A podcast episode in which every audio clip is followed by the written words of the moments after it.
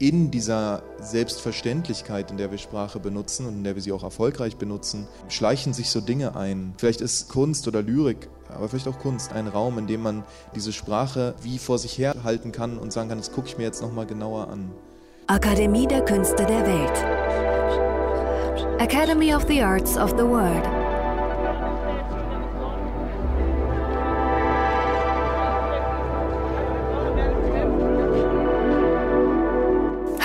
Willkommen zu dem Podcast der ADKDW, Akademie der Künste der Welt.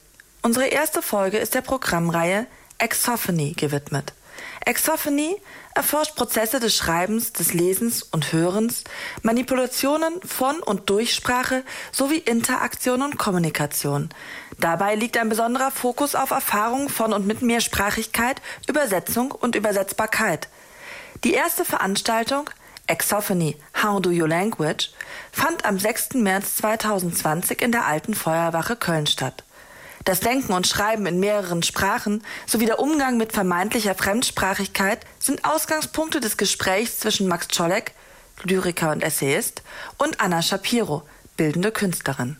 Moderiert wird das Gespräch von Julia Nitschke.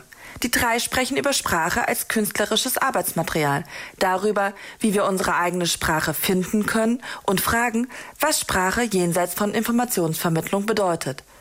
Das Gespräch fand im Anschluss an eine Lesung Czolleks und Shapiros statt.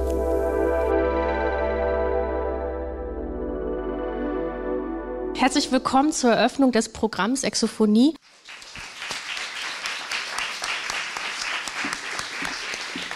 Wir befinden uns jetzt im Gespräch mit Anna Shapiro und Max Czolek und mir, Julia Nitschke. Der heutige Abend, der heißt How do you language? Da würde ich gerne allgemein erstmal über Sprache mit euch nachdenken, was ist so der Unterschied so zu einer Nationalsprache, die sich kulturelle, pädagogische, politischen Kanon etabliert, so im Vergleich zu einer Sprache, die man sich einverleibt, also die eine soziale Praxis beherbergt, also die sich so von Taxonomien irgendwie so entzieht und sich nicht so einordnen lässt. Du hattest das ja schon angedeutet mit Babelsprech, also dass es so, man redet Deutsch, aber man versteht sich eigentlich nicht. Genau. Äh, ich, ich glaube, worum es damals ging, als wir damit angefangen haben mit Babelsprech, war zu überlegen, weil äh, wenn man wenn man schreibt, dann hat es ja ähm, dann hat es ja sehr klare Grenzen äh, im Gegensatz zu Musik zum Beispiel, die ja mühelos kann man irgendwie in Frankreich am Lagerfeuer sitzen und einfach eine, eine, Gitarre greifen und spielen. Das ist, wenn ich ein deutsches Gedicht vortrage, zwar auch noch schön, aber nicht, nicht auf die gleiche Weise, würde ich sagen. Und ich fand es schon interessant ähm, zu überlegen, dass auch zwischen den deutschsprachigen Ländern, also dem kleinen Raum, in dem diese Sachen verständlich sein könnten, ein großes Unverständnis herrscht. Und das hat damit zu tun, dass die, dass die Leute in den jeweiligen Ländern dann doch auf sehr unterschiedliche Lyriktraditionen zurückgreifen, die unter Umständen in Deutschland, also zum Beispiel in Österreich gibt es eine sehr viel aktivere Tradition politischer Dichtung, die in Deutschland eine Weile zumindest einfach nicht mehr als gute Lyrik galt. Ja? Ähm, warum das so ist und welche Bedeutung das hat, ist nochmal eine andere Frage. Aber es braucht doch einige Jahre Annäherung, bis, bis sozusagen die Leute angefangen haben, sich gegenseitig zu verstehen, also nachzuvollziehen, ähm, äh, aus welcher Perspektive arbeiten die. Und damit sind wir dann Schritt für Schritt weiter reingegangen, weil es natürlich nicht nur zwischen den Ländern diese Unterschiede gibt, sondern auch ähm, zwischen Communities. Also wir haben uns viel beschäftigt mit der Frage von ähm, Übersetzung von Traditionen. Also was bedeutet es zum Beispiel, türkische Dichtung ins Deutsche zu übertragen? Oder was bedeutet es, chinesische Dichtung ins Deutsche zu übertragen? Und auf welche Weise ist es einerseits eine Erweiterung des Sprachraumes und andererseits aber auch eine sozusagen etwas sehr Persönliches, was sich dann als so eine Art persönlicher Kanon, vielleicht auch ein Gegenkanon in der eigenen Lyrik äußert.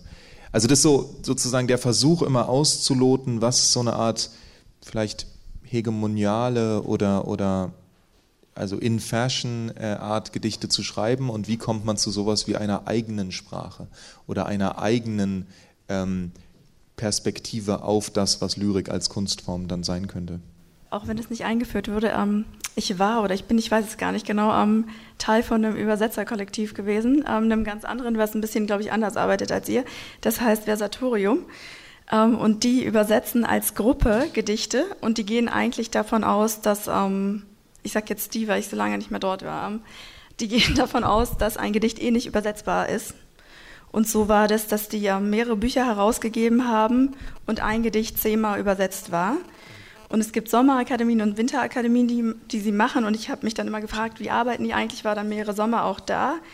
Und ähm, das war so, dass wir so intensiv über ein Gedicht gesprochen haben. Ich, wenn ich ehrlich bin, am Ende weiß ich immer noch nicht, wie eigentlich ein Buch bei denen entsteht.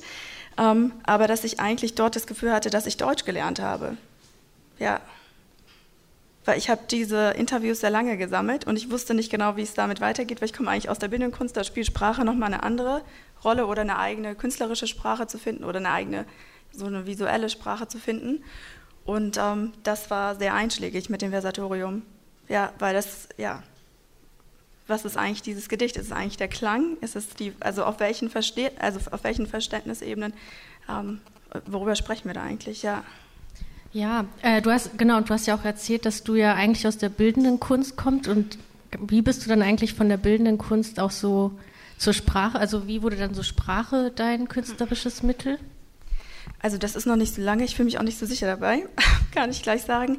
Das hing damit zusammen, also dass meine bildnerischen Arbeiten sehen ganz ähm, anders aus oder beschäftigen sich nicht ähm, eigentlich geht es da nicht um meine Herkunft, so wobei natürlich alle Erfahrungen, die ich gemacht habe, damit einfließen. Und das war so, dass ich unbedingt ähm, diesen Raum festhalten wollte, diesen russisch-jüdischen, migrantischen, nee, post-sowjetischen Raum, noch eher vom migrantisch, der ähm, überall stattfinden kann, wo das russische Fernsehen zum Beispiel eine wichtige Rolle spielt und noch ähm, eine Zwiebel im Wasserglas am Fenster und viele andere Dinge. Ähm, und dass ich mich dem widmen wollte. Und ich wollte gleichzeitig, jetzt könnte man denken, dann würde es naheliegen, vielleicht mit Fotografie zu arbeiten. Ich wollte gleichzeitig unbedingt, dass keiner sich ein Bild davon machen kann. Und nicht irgendwie sowas wie, okay, man sieht das Bild, okay, alles klar, da ist nämlich nichts klar. Und deswegen ähm, hat sich das entwickelt mit der Sprache. Ja. Was ich total schön fand in dem, was du jetzt gerade gelesen hast, war die Landschaft, durch die ein Auto mit einer eigenen Landschaft fährt. Und das finde ich ein total schönes Bild dafür, wie sozusagen vermeintlich gleiche Sprach, Sprachen, die wir sprechen, dann doch wie eigene Landschaften sich durch, einen, durch, durch den Raum bewegen. So. Ähm, ich glaube, das ganz doll was mit den, mit den, sagen wir mal, Referenzen oder vielleicht auch den Assoziationen zu tun hat, die wir mit bestimmten Worten ähm, haben. Ne? Also das, was du über Rhabarber erzählt hast, meine Rhabarber-Geschichte ist eine völlig andere. Ich war, mein, ich war, als ich klein war, seit ich klein war, immer auf Hiddensee. Hiddensee ist eine kleine Insel bei Rügen. Ähm, und auf Hiddensee gibt es einen, einen legendären Riesenrhabarber. Also der ist wirklich gigantisch. Und ähm, ich habe mir immer probiert vorzustellen, wie aus diesem Riesenrhabarber, und als ich war irgendwie so fünf und der war irgendwie dreimal so hoch wie ich, ähm, wie daraus dieser Kuchen wird. Das hat mich immer total beeindruckt. Also sozusagen, und das heißt, wenn du Rhabarber sagst und ich Rhabarber sage, dann äh, rhabarbern wir so ein bisschen aneinander vorbei. Es gibt ja ich bin großer Fan von Rhabarberscholle mittlerweile. Ja, und es gibt ein Gedicht über Rhabarbera, wo Barbara Rhabarber ist. Das ähm, konnte ich noch nie aussprechen. Kennt ihr das? Das ist richtig toll. Also die Zunge geht dabei verloren. Also man hat danach keine mehr. Ähm, ja, oder ich fand auch irgendwie interessant, Anna, du hast ja auch, auch im Vorgespräch so gesagt, also ähm, so wie du ja übersetzt, übersetzt du ja im Grunde genommen eine 1 zu 1 Übersetzung. Also alles, das Reichhaltige, alle Bilder ähm, übersetzt du einfach und ähm, diese kulturelle Praxis, die übersetzt du eigentlich nicht oder übersetzt du komplett mit. Und, ähm, und du hast dann gesagt, das ist dann verwirrend oder so, aber eigentlich finde, also ich als Leserin empfinde es ja eher so als eine, als eine produktive Irritation. Also es ist irgendwie so, keine Ahnung, Sprache, also jetzt nochmal so ganz heruntergebrochen, das ist ja so keine Ahnung, so der Stoff, mit dem wir denken, mit dem wir die, das Leben ja bilden, also das Leben sehen, gestalten, konstruieren und so weiter. Und ich finde, ähm, je nachdem, wie wir halt Sprache benutzen, kommen wir ja ganz schnell so an unsere Grenzen, also kommen wir auch an unsere Vorstellungskraft, was, was ist eigentlich möglich. Und deswegen finde ich das so, ähm, ist es ja so ein eine tolle Perspektivwechsel, wenn halt andere ähm, Verweise, andere Perspektiven so draufkommen. Also wenn ich so über etwas stolper, dann habe ich etwas, worüber ich nachdenken kann. Also ich habe das Gefühl, ich als Leserin werde so ernst genommen Also ich muss es auch aushalten, dass ich etwas jetzt mal nicht verstehe, aber ich komme am Ende ja trotzdem voll klar. Irgendwie. Also wisst ihr so, was ich meine? Also es ist einfach so, das ist ja so auch äh, so eine Einladung an, an unsere Gesellschaft, sich einfach so in andere Sprachen und andere Welten so einzulassen. Ja, ähm, ja, also ich meine, dadurch, speziell vielleicht gerade bei mir, weil ich nicht aus der Sprache komme, dachte ich dann immer, okay, geht das, geht das nicht, keine Ahnung überhaupt, was überhaupt geht, ähm, was vielleicht eine Hilfe war, ähm, dem dann so treu zu bleiben. Dann hatte ich ähm, in der ersten Phase, wo ich damit angefangen hatte, hatte ich so ein riesiges Bedürfnis, diesen Menschen so treu zu sein, mit dem, wie sie es sagen und total einfach so das Gefäß zu bilden und so wenig wie möglich umzuformen. Das war auch ein Teil davon. Ähm, wobei mir dann mit der Masse der Interviews dann Freunde gesagt haben, okay, ich komme nicht mehr mit, weil es gibt ja im Russischen immer die, den Namen, den verkürzten Namen, den Vatersnamen, den das beschreibt immer alles eine Person. Ähm, und die, also es war sehr lustig, wie dann alle so darauf reagiert haben, gesagt haben, du musst den Lesern helfen irgendwann. Ja.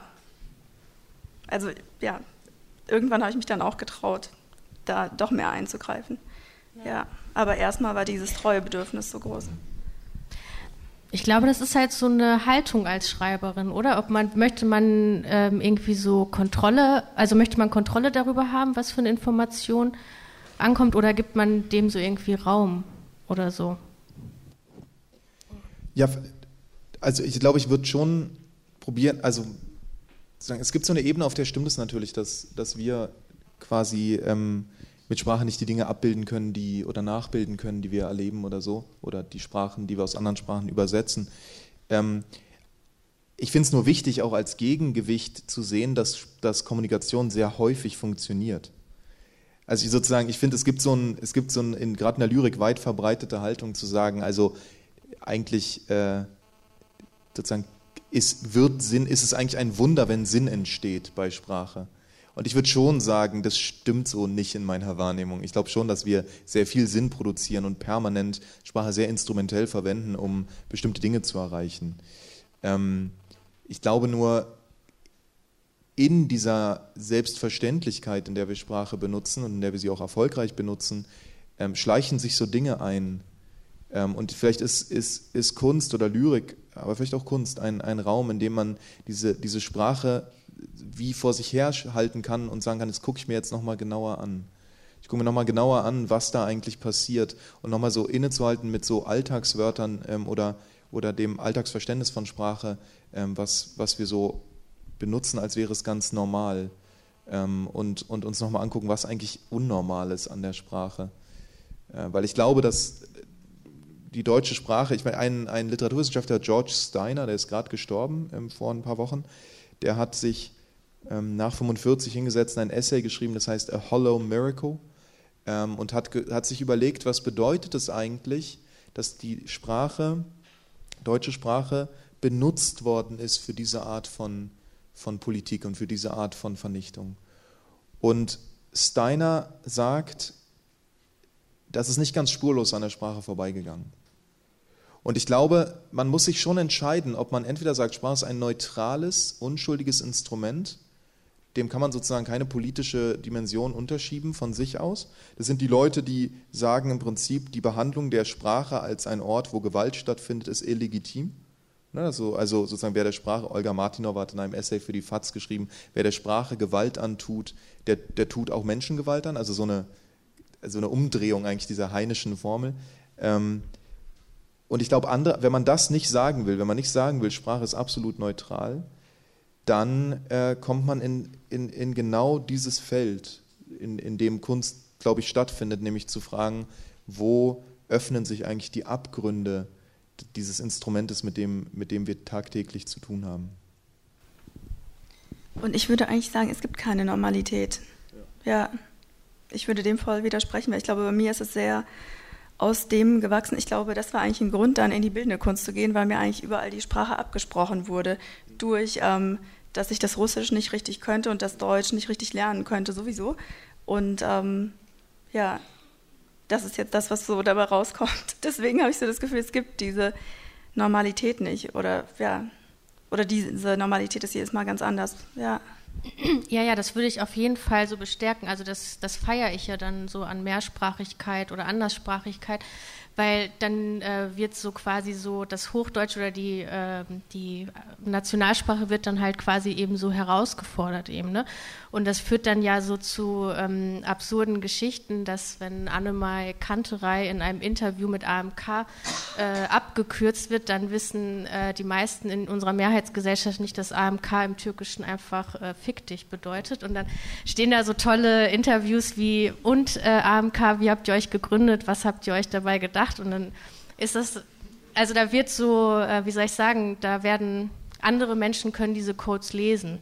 Und, äh, und da habe ich das Gefühl, so Sprache ist irgendwie so mächtig und, ähm, und das ist ja auch das Tolle, weil sie öffnet eben so, sie öffnet halt eben auch äh, so Imaginationsräume, also auch so da, Dinge, dass wir ähm, du machst das ja, Max, in deinen, in deinen Texten, dass du dann so ähm, Worte oder so Codewörter benutzt, ähm, so Begriffe neu zusammensetzt und dadurch entstehen ja wieder neue Bilder. Also Dinge, für die es vorher so eigentlich keine Sprache gab.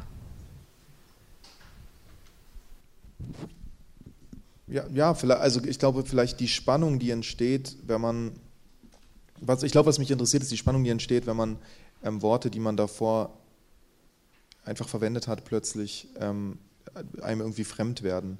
Und ich glaube, dieses Mehrfachkommunizieren, was du mit AMK meinst, äh, wunderbar, das war mir noch gar nicht klar, aber ja, natürlich, ähm, sehr witzig äh, ist, ich hatte auf meinem ersten Gedichtband auf der Rückseite stand ähm, äh, das Gedicht Dieser deutsche Wald ähm, wird Lyrik durch Druckkammern getrieben, aus dem Wiesengrund steigt die Ästhetik. Und wenn man weiß, also das klingt wie ein romantisches Bild, der Wiesengrund könnte eine, ein, einfach eine romantische Szene irgendwo in einer, in einer Au sein oder so. Aber Wiesengrund, wenn man weiß, der zweite Name von Adorno, äh, nämlich das W steht für Wiesengrund, dann äh, öffnet sich plötzlich eine ganz andere Perspektive. Also ich finde dieses Spiel, auch, also da, auch da wieder mit, mit bestimmten Referenzräumen, die nicht alle haben, ähm, auch wenn ich jetzt, weiß ich, eine Referenz auf Hip-Hop oder eine Referenz auf Popkultur oder so setze, dann, dann tue ich das ja auch im Wissen, dass nicht alle LeserInnen das verstehen werden.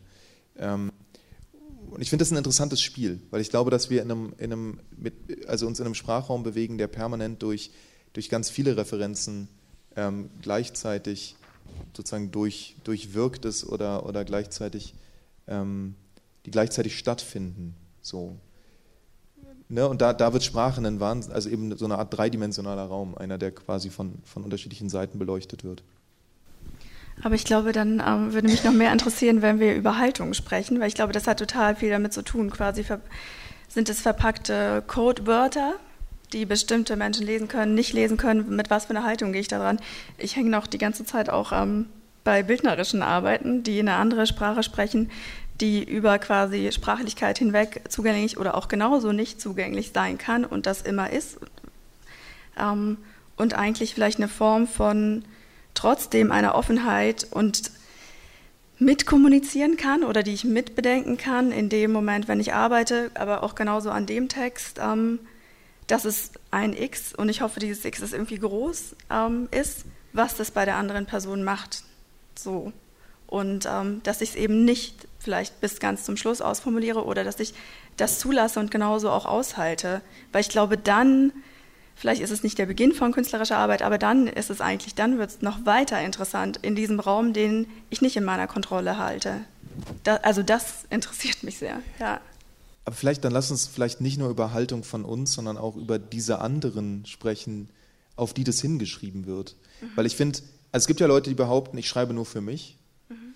Dazu zähle ich nicht. Und ich, mich würde interessieren, wie du, hast du ein imaginäres Publikum? Adressierst du jemanden?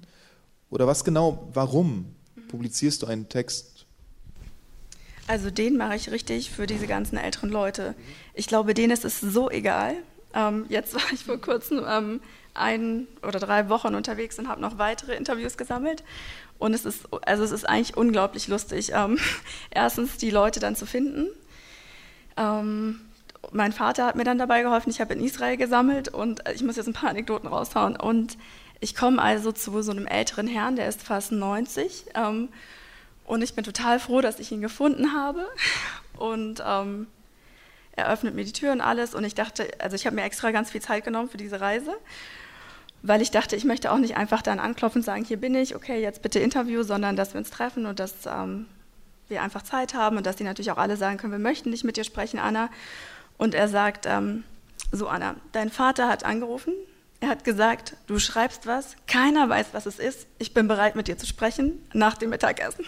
Dann gab es erstmal Essen ähm, und dann haben wir gesprochen und ähm, es war eigentlich wahnsinnig so ein richtiger Kraftakt für ihn, sich so hinzusetzen, an alles zu erinnern und auch für, also für mich auch die Aufmerksamkeit, so, also das alles zu halten. Und dann hat er mich zum Bus gebracht. Wir waren beide extrem erschöpft, weil wir eigentlich gesagt haben, okay, am nächsten Tag machen wir weiter, weil wir hatten noch gar nicht, er hatte mir auch noch nicht von seinen Eltern erzählt. Und das wollten wir auch noch machen. Und und eigentlich habe ich das Gefühl, es ist für die. Und es berührt mich wahnsinnig jedes Mal, wenn ich die treffe zu sehen, erstens, in was für Bedingungen leben die, wie schätzen die diese Bedingungen ein? Und dass ich das Gefühl habe, tatsächlich dieses, ähm, auch das Sowjetische, was stirbt auch mit denen aus. Und es gibt was daran, was mich wahnsinnig interessiert und was ich festhalten möchte. Ja. Also eine Vorstellung von der Welt, zum Beispiel ohne Kapitalismus auch so. Oder auch wenn die erzählen, wie die zu, ähm, was das für Beweggründe waren, für die ihre Berufe zu erlernen. Also wahnsinnig viele, vielleicht auch so kleine Dinge, ähm, in denen sich für mich sehr, sehr viel zeigt. So. Also wie ein Speicher. Also es ist ja, also ich habe jetzt verstanden, es ist nicht so wichtig, ob sie es lesen, sondern du machst ja. es für sie, um es quasi aufzuheben. Irgendwie, ich glaube, am Ende mache ich es für mich, denke ja. ich schon so. Und gleichzeitig will ich deren Kosmos, der jetzt real einfach ausstirbt, viele, also ist so, ähm, ähm, den noch festzuhalten. Mhm. So. Aber auch mit, einem, mit einer Offenheit, also was auch immer dann damit passieren wird, ja. Ob das ein wichtiges Dokument sein wird, ob es nicht ein wichtiges Dokument sein wird, so, ja. Mhm. Aber ich finde es wahnsinnig bewegend, zum Beispiel, was die alles für ähm, Lebensansichten haben, die sie, ähm, die sie nicht loslassen, so oder ich glaube, es ist Wechsel, so ist eine Wechselwirkung, hm. ja. Also ich finde es total spannend, weil ich glaube, es gibt ähm, es gibt super unterschiedliche Möglichkeiten, die Sprache öffnet, die über das direkte Gespräch hinausgehen. Und ich glaube, eine Sache, die mich auch total interessiert, ist ähm, das Gespräch mit den Toten. Und zwar sowohl das Gespräch mit toten Autoren und Autorinnen, die, die man vermisst und mit denen man aber in einen Austausch treten kann, aber sicher auch das Gespräch mit, mit ähm, Toten, die sozusagen in einem weiteren Sinne Familienmitglieder gewesen wären oder irgendwie so. Oder vielleicht auch diese, diese verlorene Welt, in, in die man eintritt, ähm, äh, sowohl beim Lesen als auch beim selber Schreiben. Und ich finde diese Art von ähm, Verhältnis, die da hergestellt wird, die so eine Art Bewahren ist, ist eine, die immer wieder auftaucht, glaube ich, auch wenn ich mit Leuten zu Übersetzung arbeite. Diese Idee, etwas mitzunehmen. Es gibt bei Heine im Wintermärchen diese schöne Szene, wo er beim Zöllner, beim deutschen Zöllner, er reist gerade im Winter nach Deutschland ein und der Zöllner sucht nach verbotenen Büchern und Heine sagt, die wirst du nicht finden, weil die verbotenen Bücher, die habe ich im Kopf. Ne, und das er sagt er natürlich viel schöner, aber das sozusagen ist eine, ein, ein schönes Bild, glaube ich, auch für für quasi die Welten, die wir, die wir mit uns tragen und die wir vielleicht beim, beim Schreiben oder beim, beim Dichten ähm, abbilden können. So. Und die dadurch natürlich auch fremd bleiben, gerade weil sie, weil, weil nicht offengelegt wird. Ich habe die Leute ja nicht getroffen, du hast die ja getroffen. Das heißt, ich höre das dann immer als eine Art Verarbeitungsergebnis. So. Also ich würde auch denken, also es geht ja auch nicht darum, so verstanden zu werden. Also du schreibst sie oder auch du, schreibst nicht die Texte jetzt unbedingt um verstanden sondern einfach Ausdruck zu geben, so das existiert, das sind die Geschichten, die es halt auch so gibt. Und äh, ich glaube, so vor allem so in so Familiengeschichten, weil die halt irgendwie sehr individuell sind und vor allem, wenn sie dann noch so an ähm, Geschichte gekoppelt sind an Länder und Grenzen, die heute nicht mehr aktuell sind und auch diese ganzen äh, Lebensgewohnheiten, also Lebensumstände sich ändern, ist es ein unglaublicher Schatz, das festzuhalten, weil wenn das nicht festgehalten wird in Sprache, dann ist es halt so, es hat es nie gegeben. Und, ähm, und jetzt, wo so Turbokapitalismus, Corona und alles ist da, also wo bleibt da die Zeit, sich vorzustellen, was hätte es eigentlich sonst auch noch gegeben haben können? Plötzlich husten alle. Ja. So be besorgniserregend. Ha, wart ihr beim Karneval? Ähm, Genau, also es ist äh, einfach ähm, wichtig, äh, also deswegen, ich glaube, Archivarbeit, so würde ich das bei dir jetzt auch betrachten, ist äh, unglaublich wichtig, auch so, ähm, um zu verstehen, wie man zu einer eigenen so Haltung oder so Sicht auf das Leben, so politische Haltung oder Handeln so kommt, einfach so. Weil wir entstehen ja nicht im luftleeren Raum. Also es hat ja schon vorher irgendwie so ähm, Einflüsse halt eben gegeben. Und das halt so festzuhalten ist, glaube ich, sehr wichtig. Und vor allem ähm, bei so Familiengeschichten ähm, gibt es ja jetzt keine äh, politische Instanz, die sagt, ah, Anna Shapiros Geschichte, die ist extrem wichtig, die werde ich jetzt festhalten und die wird jetzt so äh, in ein Archiv gebracht. Da glaube ich, ist es gut, wenn man da selber aktiv wird auch und so seine eigene Geschichte festhält, die dann ja immer in so einem groß, größeren geschichtlichen Kontext eine Rolle spielt. Wobei ich auch sagen würde, die Haltung war schon da eigentlich und eher noch die Frage vielleicht daran, ähm, ähm, ist es zu persönlich, ist es zu nah dran und so weiter und dann ähm, in diesem ganzen Prozess zwischendurch habe ich noch jüdische Studien studiert und dann war ich total beruhigt, weil ich so dachte, That's Jewish History. Und da ist eigentlich nichts zu persönlich, so diese ganze Geschichte, weil es ist quasi erstmal auch die Wanderung, wie alle überhaupt nach Moskau gekommen sind.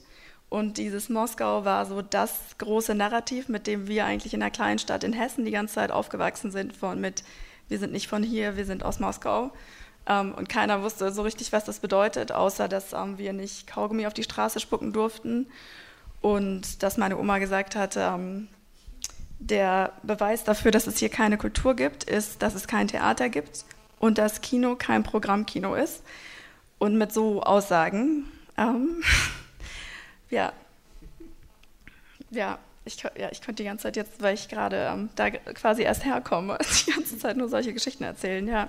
Aber ich glaube eben, die Haltung war eigentlich da und ob da jetzt mein Name davor steht oder nicht, ist vielleicht sogar zum, ist eigentlich total egal. So ist mein Eindruck. Und in dem Sinne habe ich eigentlich, ist also ist die Praxis des Sam also ist, würde ich sagen, dass ich sammle und nicht eigentlich unbedingt, dass ich schreibe. So, dieses Sammeln oder so Gefäß bilden, das ist sehr wichtig dabei, ja. Ja, ja also ich, äh, so aus meiner persönlichen Geschichte kann ich das voll nachvollziehen. Also ich äh, wusste selber nicht, dass ich eine Strebermigrantin bin, bis äh, Emilia Smechowski dieses Buch herausgebracht hat. Und ich war völlig ich war völlig erledigt. Also es war wie so eine neue Welt hat sich mir eröffnet, weil polnische Migrantinnen sind dafür bekannt, dass sie unsichtbar sind. Deswegen dachte ich, naja, diese Einzelheiten da in meiner Family, wir sprechen zwar Polnisch, aber ist mir nicht aufgefallen, dass das äh, was bedeutet. Ähm, und aber einfach, dass eine Person das aufschreibt und es dann so Sichtbarkeit gibt, also das, ähm, das heilt Menschen. Also das ist einfach, also plötzlich gibt es das einfach und ähm, ich habe jetzt Worte dafür, um damit, äh, um halt auch meine Familie einfach so zu verstehen. Und das ist, glaube ich, so eine Arbeit, mh, die Sprache so leistet, die unfassbar toll ist. Also da ähm, so ähm, gewaltvoll Sprache auch sein kann. Also das ist irgendwie so ähm, unglaublich toll an Sprache. Einer der Gründe zum Beispiel war auch, dass ähm, dass ich meine Nachbarin beobachtet hatte ähm, oder mich mit denen auch angefreundet hatte. Und das waren so, also zwei so jüngere Mädchen aus dem Iran. Und die haben mich wahnsinnig an mich und meine Schwester erinnert, weil die einfach so offen waren. Die haben auch immer dann bei mir geklingelt und auch überall geklingelt. Ich war unglaublich froh, dass endlich mal jemand bei mir klingelt und dass mehr los ist. Und ähm, die haben eigentlich genau so das praktiziert, was wir praktiziert haben, dass die erste Migration, ähm, das beschreibt ein ähm, Schweizer Soziologe so, dass die erste Migration eigentlich eine Türschwellenmigration ist, wo man genau weiß, wie man sich zu Hause verhält und wie man sich auf der Straße verhält oder dann in der Schule. Und die haben das ähm, mit so einer Leichtigkeit gemacht und in so einer Schönheit. Und zwar, also es hat total Spaß gemacht mit denen. Und ich dann auch eigentlich an diese Gewalt dachte, die, ähm, also an mich denkend und mich schämend für den Akzent meiner Eltern und mich dann eigentlich noch schlechter später, als ich das gecheckt habe, dass ich mich dafür geschämt habe, noch schlechter fühlen, dass ich mich für meine Eltern geschämt habe. Und all diese Dinge, die, ähm, die, also über die wir jetzt anfangen zu sprechen oder eben vielleicht noch zu wenig sprechen. Und dass ich dachte, auf eine Art ist dieses Buch auch ein Monument für diese, ja, für diese ganzen Kinder, die das alle machen und für dieses Reichtum, was real da ist und was wir als Gesellschaft nicht aktivieren. So, weil es ist keine Insprache, es ist nicht Englisch, es ist nicht Französisch. Genau, also ich glaube, ich habe zwei Gedanken dazu. Das eine ist, ich finde, das Mirowski-Buch ist ein gutes Beispiel, wo Sprache erfolgreich ist, also wo es funktioniert. Also ne, so dieses Sprache kann durchaus auch funktionieren. Ähm, aber gleichzeitig eine Sache, mit der ich viel mich unter, also mit Freunden geredet habe, Ricardo Domenech zum Beispiel aus Berlin, ein brasilianischer Lyriker, der seit zehn Jahren und glaube mittlerweile zwölf Jahren in Berlin wohnt, ähm, der die Erfahrung gemacht hat, dass solange du nicht auf Deutsch schreibst, existierst du als Autor in Deutschland eigentlich nicht. Ähm, und es gab einen Preis, der hieß Chamiso-Preis, der war dafür da, Menschen, die nicht, die Deutsch schreiben, aber wo Deutsch nicht ihre Muttersprache ist, äh, die wurden dann ausgezeichnet für besonders gute Bücher. Und der Preis wurde eingestellt mit der Begründung, die Aufgabe ist erledigt. Ähm, also sprich, es gibt keine Autoren, also keine Ahnung, also es war ein bisschen eigenartig. Interessant war, dass der Preis nicht umgestellt wurde auf die faktische Mehrsprachigkeit, die, die es in Deutschland gibt. So, und ich glaube, da gibt es jetzt erst ein eine, eine größeres Bewusstsein langsam. In Berlin gibt es jetzt ein Senatsstipendium für ähm, Menschen, die nicht auf Deutsch schreiben. Da werden zwei Stipendien pro Jahr vergeben für Autoren und Autoren, die in Berlin leben, aber deren Arbeitssprache nicht Deutsch ist. Ähm, und das, glaube ich, ist tatsächlich ein, ein, ein total wichtiger äh, Aufbruch vielleicht oder eine wichtige Erweiterung der, des Verständnisses von dem, was, was die Literatursprache in Deutschland ist. Dass nämlich immer schon ganz viel nicht nur auf Deutsch und auf Hochdeutsch geschrieben wurde, sondern in allen möglichen äh, Sprachen. Ähm, und dass das zum Beispiel in der Schularbeit, wenn, wenn ich oder Freunde von mir äh, so Lyrik-Workshops in der Schule machen, es total wichtig ist, erstmal mit den Leuten zu klären, was für Sprachen gibt es eigentlich und wofür benutzen sie sie. Weil wir Sprachen für sehr unterschiedliche Dinge verwenden. Häufig gibt es, ich weiß nicht, wie du das erlebt hast, aber ähm, ich erlebe viel, dass es, dass es für unterschiedliche auch emotionale Zustände, für, äh, was weiß ich, Essen zubereiten, für Streiten, für Fluchen und für, äh, äh, weiß nicht, ein politisches Gespräch führen, unterschiedliche Sprachen gibt.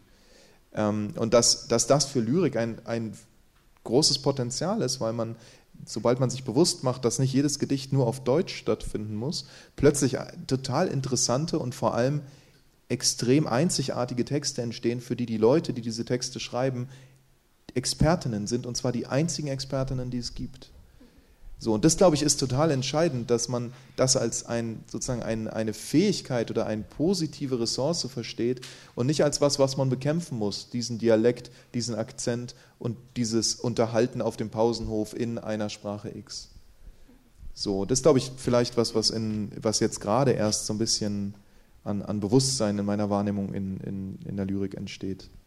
Äh, ja, da habe ich auch noch so ein Beispiel so aus dem Ruhrgebiet. Also da ähm, erst vor kurzem ähm, wurde eine die erste türkischsprachige äh, Literaturkarte von äh, Fakir Baykurt ähm, äh, herausgebracht, weil ähm, Fakir Baykurt hat äh, irgendwie in den ähm, 60ern und 80ern extrem viele ähm, Geschichten äh, übers Ruhrgebiet geschrieben. Ähm, aber weil sie halt alle in Türkisch sind, werden sie bis heute nicht als Ruhrgebietsliteratur äh, anerkannt. Und das ist extrem furchtbar. Also weil da ist, ähm, also und er, was er auch gemacht hat, ist halt, dass er auch mit sehr viel ähm, ja, mit so Mehrsprachigkeit und über so Übersetz, äh, Übersetzbarkeiten so gearbeitet hat. Und auch wenn ich jetzt nicht der türkischen Sprache mächtig bin, wenn man sich diese Literaturkarte anschaut, ähm, das ist äh, unglaublich witzig, irgendwie so Wortspiele und ich meine, ein bisschen Türkisch kriegt man ja schon mit irgendwie und dann, das ist äh, unglaublich bereichernd. Also genau da anknüpfend, es, gibt, es gab jetzt gerade eine Neuauflage der Gedichte von Aras Öhren im Verbrecherverlag in Berlin. Und Aras Öhren ist ein, ein er gilt als der erste Gastarbeiter-Lyriker äh, in Deutschland. Das, und das Buch heißt Was will Herr Nasim in der Nauninstraße? Und das sind drei Zyklen, die alle auf Türkisch geschrieben wurden. Und unter anderem, weil sie auf Türkisch geschrieben wurden, wurden sie lange Zeit nicht wahrgenommen als deutsche Literatur. Jetzt könnte man ja sagen, das ist für sich genommen ein Problem, weil es in Deutschland entstanden. Aber es ist auch nochmal aus einem anderen Grund ein Problem, weil die Naunünstraße und die Texte von Aras Ören Ausgangspunkt sind für unterschiedliche Dinge. Das Ballhaus Naunünstraße, was von Shermin Langhoff geleitet wurde, was jetzt im Maxim Gorki Theater postmigrantisches Theater entwickelt hat als ein Konzept. Kanakatak, was sich ganz stark auf diese Tradition bezieht, was in den frühen Nullerjahren ein wichtiges äh, äh, einen wichtigen Impuls in den deutschen Kultur- und auch Diskursraum gegeben hat. Und die Kreuzberger 36er Jungs, die so die ersten Rap-Crews waren, die auch aus dieser Gegend kommen. Die Naunünstraße ist auf eine Weise wichtig für die Entwicklung von dem, was wir heute als sozusagen deutsche Gegenwartskunst oder Gegenwartstheater erleben, dass es schon fast sozusagen einer, einer, einer fahrlässigen und, und letztlich auch ähm, problematischen Leerstelle entspricht, wenn man diese Anderssprachigkeit nicht mit beachtet. Man versteht nicht den Reichtum und die Gegenwärtigkeit von dieser Art von Traditionen. So, und ich glaube, da macht sich eine, eine Germanistik sozusagen selber blind, wenn sie nicht gleichzeitig darüber nachdenkt, auf welche Weise eben jenseits von sowas wie deutscher Leitkultur äh, äh, in Einflüsse in, in, permanent in den kulturellen Raum hineingegeben werden in Deutschland, ähm, die das erzeugen, was heute vielleicht spannend für uns ist. So. Ähm, das finde ich bemerkenswert. Vielleicht als Kontrast nur jemand wie Thea Dorn, eine, eine, ähm, auch eine tja, Schriftstellerin, die hat ein Buch geschrieben, das heißt Deutsch nicht dumpf und die schreibt an einer Stelle, also ich kann nicht sehen, dass die Migration in den letzten 30 Jahren irgendeinen substanziellen Beitrag zur deutschen Kultur geliefert hätte. Wo ich mir so denke, ja, aber das kannst du nur nicht sehen, weil du nicht hinguckst.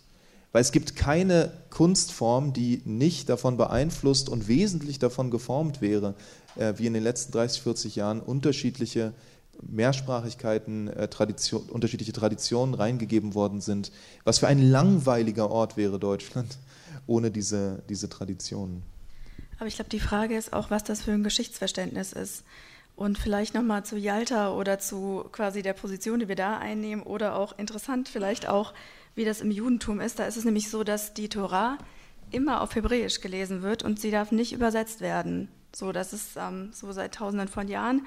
Und das heißt, wenn man ähm, das verstehen möchte, tatsächlich verstehen möchte und nicht einfach nur auswendig quasi die Melodie sprechen möchte, dann muss man eigentlich die Sprache lernen, egal wo man quasi in der Diaspora aufwächst. Und das quasi als Tradition von Jahrtausenden. So, da ist eigentlich klar, dass in diesem, also man kann es übersetzen, wenn man es lernen möchte, so, aber im Gottesdienst wird es nur auf Hebräisch gelesen. Unglaublich stur, könnte man sagen und unglaublich klar auch darin, dass jede Übersetzung eine Interpretation ist. So, und dass man eigentlich zu seiner eigenen kommen muss, indem man die Sprache lernt, indem man die unterschiedlichen Dinge versteht, indem man auch natürlich auch den Klang hört von Harut und Herut, quasi als Moses die zehn Gebote bekommt. Ich, einer meiner Jobs ist, dass ich am Jüdischen Museum als, ähm, mit Schülerinnen arbeite und ich, ich mag dieses Beispiel so gerne. Und zwar ist quasi, es geht um die Geschichte, wenn Moses die zehn Gebote bekommt und das eine ist quasi Harut und Herut, je nachdem, ob man darunter die, Punkt, die, quasi die Punkte richtig oder falsch oder, oder unterschiedlich quasi setzt, die Punkte, die die ähm, Selbstlaute bilden, ob er die Freiheit bekommen hat oder ob er die Gesetze bekommen hat. So. Und das ist essentiell, ob man das versteht oder nicht. Das beides, wie nah sich das ist in diesen beiden Worten. Und das andere ist natürlich, was wir mit dem Exileheft, also das war das, aus dem ich vorhin gelesen hatte, eine Ausgabe, die wir mit Jalta gemacht hatten, aus der ich, also wo ich auch den Text publiziert habe, ähm, war nämlich auch zu überlegen, was heißt das eigentlich immer? Das ist ja eigentlich die Geschichte vom Judentum. Eine Minderheit innerhalb einer Mehrheit, so. Was machen diese Einflüsse? Und das hat eigentlich diese Kultur so reich gemacht, in Gedichten, in Speisen, in allem, so. Und ähm, deswegen wundere ich mich über solche Aussprachen, was man eigentlich für ein Verständnis von Geschichte hat. So aus was für einer Perspektive liest man das? Also, aber egal. Vielleicht ähm, sprechen wir mehr über die Richtung, ähm, in die es gehen sollte. Ja. Ich finde es absolut entscheidend, was du gerade gesagt hast, weil ich glaube, sozusagen, sobald man anfängt, ähm, sowas wie deutsche Kultur nicht mehr zu denken als ein Ort, der irgendwie abgrenzbar wäre gegen jüdische Kultur oder ähm, türkische oder muslimische Kultur oder so. Sobald man also anfängt, ein, ähm, einen Raum der, der vielfachen Einflüsse zu denken, verliert man automatisch diesen Blick auf, auf sozusagen eine dominante Position, in die sich andere unterordnen müssen, sozusagen Richard Wagner und Goethe, sondern ähm, gewinnt, glaube ich, einen, einen, einen, umfassenderen Blick und auch einen realistischeren Blick darauf, was du jetzt gerade mit, mit, dem jüdischen Einfluss zum Beispiel bezeichnet hast. Ist ja total interessant, dass man den Einfluss der Juden oder jüdischer, Kult, also jüdischer Autorinnen und Autoren oder Künstlerinnen und Künstler Denkerinnen und Denker auf die deutsche Geistesgeschichte nicht als Einfluss einer, also sozusagen als Beweis für die radikale Vielfalt der deutschen Kulturgeschichte bezeichnet, sondern eigentlich sagt, das ist Teil der deutschen Kultur. Wo ich sagen würde, aber was, also was soll denn das heißen? Ist es nicht viel sinnvoller zu sagen, weil es schon früher Diversität oder Unterschiedlichkeit in diesen Perspektiven gab, gibt es sie heute auch. Und sie ist eben natürlich nicht nur jüdisch, sondern sie ist auch queer und muslimisch und, und alle möglichen Dinge. So. Und dann plötzlich sozusagen ergibt es überhaupt keinen Sinn mehr, über diese Frage der, der Kanonbildung oder der, der Leitkultur nachzudenken. Oder der, auch der Leitsprache natürlich im Endeffekt. Vielen, vielen Dank euch beiden. Vielen Dank euch äh, fürs Zuhören. Akademie der Künste der Welt. Academy of the Arts of the World.